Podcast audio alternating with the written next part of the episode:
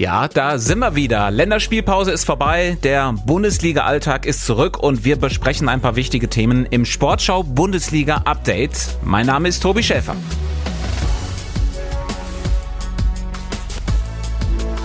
Wir sind kurz vor Spieltag Nummer 8 in der Fußball-Bundesliga. Bei mir sind wieder zwei aus dem Sportschau-Team. Anne Hild und Holger Dahl. Niemand mit dem Privatflieger äh, eingeflogen? Heute nicht.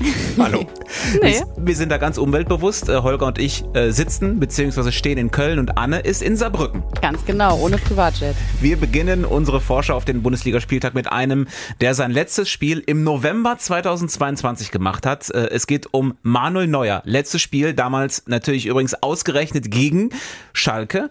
Äh, dann eben die schlimme Verletzung, sein Unterschenkelbruch. Äh, jetzt haben die Ärzte das äh, berühmte grüne Licht gegeben. Also Manuel Neuer kann hm. theoretisch wieder spielen. Ob er wirklich jetzt am Samstagabend, da spielen die Bayern in Mainz um 18.30 Uhr, ob er dann wirklich schon im Tor steht, das ist jetzt noch nicht klar. Aber das äh, sorgt wahrscheinlich für Gesprächsstoff, dass Manuel Neuer jetzt wieder da ist. Ich feier's total. Also ich fühle mich so ein bisschen, kennst du das, wenn du, wenn du so eine Serie über mehrere Staffeln äh, guckst und äh, dann ist plötzlich einer in der Staffel nicht mehr da und kommt zu einer anderen Staffel wieder zurück. Also so fühle ich mich jetzt gerade und äh, bin sehr gespannt, in welcher Rolle er sozusagen wieder zurückkommt kommt. Aber bei so Serien ist das doch oft so, dass dann einer stirbt und als sein Zwillingsbruder wieder auf dem Platz steht. das ist jetzt also ich anders. bin mal gespannt, ob wir den alten Manuel Neuer tatsächlich nochmal sehen werden. Der war ja jetzt echt schon ganz schön lange raus und ich finde, ihm läuft auch so ein bisschen die Zeit weg. Auch so mit Blick auf die Nationalmannschaft. Da stehen ja im November schon wieder Länderspiele an. Und ob er bis dahin auf dem Niveau ist, dass er Ter Stegen verdrängen kann, bin ich echt mal gespannt. Also ich freue mich natürlich auch, dass er wieder fit ist, dass wir ihn, äh, dass wir ihn nochmal sehen. Aber ich glaube auch, dass wir auf ein Pulverfass zusteuern, genau. vor allem was die Nationalmannschaft angeht. Es drohen nämlich zwei Déjà-vu-Szenarien. Also das erste Szenario erinnert mich ganz stark an diese Kahn-Lehmann-Nummer 2006, wo Oliver Kahn bis zur WM unumstrittene Nummer eins war und dann war ja Jens Lehmann die Nummer eins. Oliver Kahn hat das damals äh, ja mit großem Sportsgeist hingenommen und hat gesagt, okay, mache ich, ich setze mich auf die Bank. Ähm, ich weiß nicht, ob Manuel Neuer so reagieren würde, wenn so eine Entscheidung käme, denn wir wissen auch, Julian Nagelsmann ist nicht glaube ich, nicht der allergrößte Fan von Manuel Neuer. Es gab ja bei, beim FC Bayern diese Geschichte um den Torwarttrainer Tapalovic, den Verbündeten von Manuel Neuer, den Nagelsmann ja dann quasi auch geschasst hat. Und das zweite Szenario ist das Ballack-Szenario, denn Manuel Neuer ist nicht mehr Kapitän der Nationalmannschaft und bei Michael Ballack damals war es ja ähnlich gelagert, der war durch eine schwere Verletzung raus. Philipp Lahm war der neue Kapitän, Michael Ballack kam nie wieder. Äh, er war der letzte Kapitän, der quasi nicht freiwillig aus dem Amt geschieden ist. Und diese Gemengelage könnte doch Störgeräusche verursachen im Hinblick auf die Euro, finde ich. Ja, 100 Prozent. Also das ist eine, ein Riesenpulverfass äh, und deswegen wäre ich auch Freund von einer klaren Ansage. Also wenn ich was zu sagen hätte, äh, ich, ich würde jetzt tatsächlich entscheiden, ja, äh, Marc-André Ter Stegen ist die Nummer eins für die Europameisterschaft im nächsten Jahr. Wenn Manuel Neuer Bock drauf hat, dann äh, kann er gerne quasi äh, das, das Backup geben, wenn er denn die Qualität in der Bundesliga nachweist. Ich glaube, dass das gut wäre, um gegen alle Entwicklungen dagegen zu steuern. Für mich wirkt es im Moment aber eher danach, lass den erstmal wiederkommen und dann sehen wir, auf welchem Niveau er ist und dann vergleichen wir die beiden miteinander, aber das wird große Diskussionen auslösen. Ja, vor allem, weil die beiden ja auch bekanntermaßen jetzt nicht die größten Freunde sind und ich kann mir nicht vorstellen, dass sich Neuer auf die Bank setzt und dann auch im entscheidenden Moment den Spickzettel rüberreicht, damit Deutschland da im Elfmeterschießen gewinnt. Also wir warten mal gespannt ab, ob Neuer jetzt gegen Mainz spielt, dann ist Champions League gegen Galatasaray, dann spielen die Bayern gegen Darmstadt. Ich schätze, spätestens dann werden wir ihn äh, sehen. Ähm, gucken wir mal auf die zwei Mannschaften, die noch vor den Bayern in der Tabelle stehen. Tabellenführer Leverkusen spielt Samstagnachmittag in Wolfsburg und der VfB Stuttgart, Tabellenzweiter, spielt bei Union Berlin. Ähm, so eine Länderspielpause, die hat ja manchmal den Nachteil, dass man schon mal ein bisschen aus dem Rhythmus kommen kann. Bei wem seht ihr die größere Gefahr, dass äh, dieser fantastische Lauf ein bisschen ausgebremst wird? Ich glaube tatsächlich, dass das bei beiden erstmal so weitergehen wird. Also wenn du dir auch so das Programm anguckst, was die beiden jetzt noch so vor sich haben, Leverkusen, Wolfsburg, Freiburg, Hoffenheim, Union, Bremen, Dortmund, dann Stuttgart, Union, Hoffenheim, Heidenheim, Dortmund, Frankfurt und Bremen. Also ähnliches Programm. Und dann gibt es eben am 9.12. dieses direkte Duell zwischen den beiden.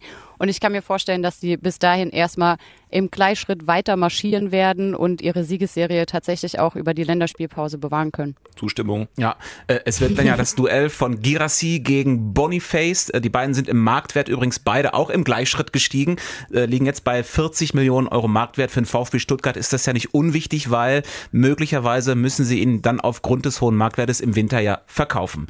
Ähm, das heißeste Spiel des Wochenendes steigt ganz sicher am Sonntag. Erste FC Köln gegen Borussia Mönchengladbach. Ein richtig würziges einziges Derby äh, natürlich ein Risikospiel und auch sportlich sehr brisant. Köln ist ja Tabellenletzter mit nur einem einzigen Pünktchen. Der FC muss also gewinnen. So, da, da gibt es eigentlich keine Alternative. Was macht dieser Druck mit Köln? Ja, also der wird auf jeden Fall dazu führen, dass äh, wirklich maximale Spannung im Stadion sein wird. Ist für äh, so ein Derby ja auch nicht immer ganz optimal. Ähm, und die große Frage ist, hat äh, Steffen Baumgart in den letzten zwei Wochen nochmal an der Flankenautomatik gearbeitet? Denn das steht ja immer noch wie das gigantische Problem. Äh, super viele Flanken, die meisten in der Bundesliga, äh, keine Tore daraus. Ich habe sie gegen Leverkusen Leverkusen im äh, letzten Spiel vor der Pause übertragen und das wirkte für mich wie eine Mannschaft, nicht wie eine Mannschaft, die irgendwie total lost ist, sondern die haben schon ihre Ideen, die haben ihre Strukturen, aber sie konnten einfach nicht besser, äh, um dagegen Leverkusen mitzuhalten. Äh, dass das gegen Mönchengladbach funktioniert, ist wahrscheinlicher, aber äh, maximaler Druck auf dieser Mannschaft. Ja, ich denke halt bei Köln ist echt so ein bisschen das Problem, dass sie nicht mal diese Derby-Stimmung jetzt zum Beispiel gegen Leverkusen, klar, Leverkusen ist jetzt auch ein Top-Team die Saison, aber nicht mal diese Derby-Stimmung nutzen konnten, um vielleicht wenigstens mal wieder zu treffen.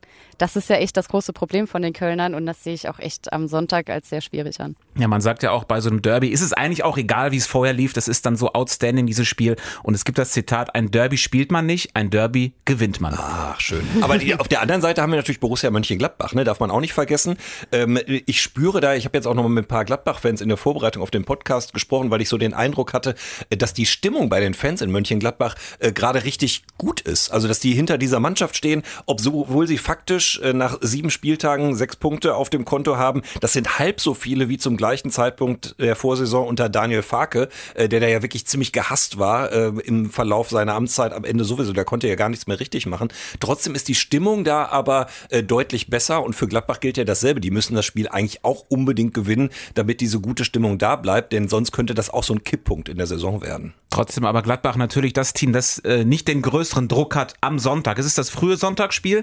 Das späte ist dann Heidenheim gegen Augsburg. Laufstärkstes gegen laufschwächstes Team der Liga.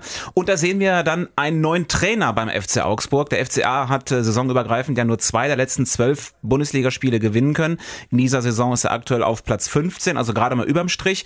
Und Enrico Maaßen musste dann gehen und der neue Mann ist der Däne Jess Torup, zuletzt Trainer beim FC Kopenhagen und äh, Sportschau Reporter René Kirsch erklärt, warum das jetzt passen könnte. Also es spricht tatsächlich einiges für Jess Torup. Er war zwar noch nicht als Trainer, wohl aber als Spieler in Deutschland Mitte der 90er beim KFC in Uerdingen und er spricht damit wie viele Dänen sehr gut Deutsch, dazu noch Englisch. Da gibt es also keine Sprachprobleme. Hinzu kommt das Alter, 53 und die Erfahrung von über 400 Spielen als Profitrainer.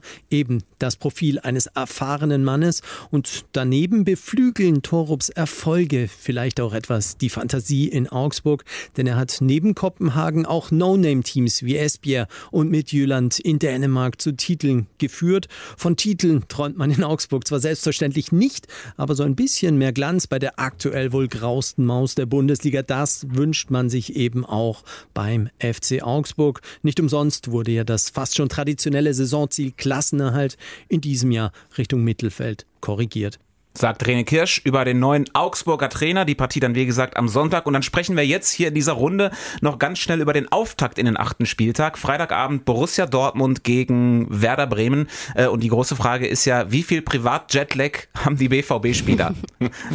ja, also es ist, ja, also ich würde eher auf die gucken, übrigens, die zu Hause geblieben sind. Also das finde ich jetzt super spannend, wo wir gerade hier in diesem Serienbild gewesen sind am Anfang. Äh, nicht eine Staffel, aber zumindest eine Folge ausgesetzt. Haben ja jetzt Schlotterbeck und Schahn äh, sozusagen im, im deutschen Fußball Fußball und die müssen ja jetzt mal was beweisen. Ne? Also gerade Schlotterbeck kann ja auch zeigen, äh, Abwehr war ohne mich jetzt auch nicht total stabil bei der Nationalmannschaft äh, und äh, jetzt hau ich mal im Verein einen raus und zeige, dass ich da eigentlich dazugehört hätte. Dasselbe gilt für Emre Can und ich könnte mir vorstellen, dass die eben, weil sie die große Belastung äh, nicht gehabt haben, auch diejenigen sind, auf die gesetzt wird und dass die dann den Unterschied machen. Ja, was den Dortmund dann auch Mut machen könnte, dass sie zuletzt auch mit einer schlechten Leistung irgendwie ihre Spiele gewonnen haben. Also anscheinend reicht da angezogene Handbremse. Ja, und es ist nur Bremen.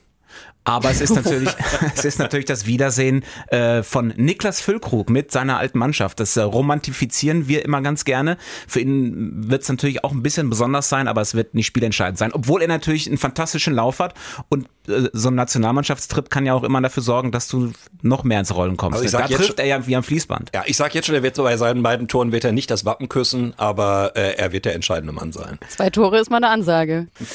Dann sind wir doch bereit für den achten Spieltag und äh, auch in der Bundesliga drehen sich die Gedanken am Wochenende natürlich äh, viel um die Lage im Nahen Osten. Es gab in den vergangenen Tagen ja auch viele Diskussionen um Spieler, die sich dazu geäußert haben. Das wollen wir jetzt gar nicht im Einzelnen aufdröseln. Wichtig ist, wegen des Terrors und äh, der verheerenden Eskalation im Nahostkonflikt mit so vielen Opfern soll es vor den Spielen am Wochenende eine Schweigeminute geben und dementsprechend beenden wir auch so heute das Bundesliga-Update.